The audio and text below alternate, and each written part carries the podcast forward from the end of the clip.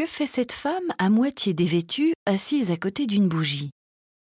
Est-elle dans les premières douleurs de l'enfantement? Est-elle en train de dire son chapelet, saisie de repentir? Tout le monde s'est interrogé sur cette peinture lors de sa découverte tardive en 1955. Une étude minutieuse de la composition révèle qu'une puce est visible entre les ongles de la femme, alors qu'une autre apparaît en pleine lumière sur le ventre.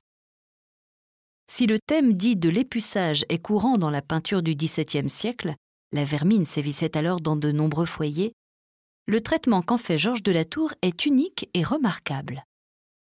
La femme est sans âge, ni jeune, ni vieille, ni nue, ni vêtue. Elle occupe presque toute la partie droite de la toile. Sa silhouette courbée s'oppose à la rigueur des lignes du tabouret et de la chaise à l'ornementation cloutée. Le décor est simple et dépouillé. Le mobilier de la pièce est réduit à la portion congrue. Il s'agit sans doute de la chambre d'une servante. En effet, le maigre bracelet de jet qu'elle porte nous indique qu'il s'agit d'une personne de simple condition. La chandelle de suif qui l'éclaire péniblement est presque consumée. Tout comme sa chandelle, la servante est à bout de force. Et comme le domestique d'un mauvais maître ne gagne que vermine, la voici au comble de la misère, luttant contre les puces et poux. Dans cette composition intimiste, Latour évoque avec grâce le triste sort de celle qui s'use pour autrui.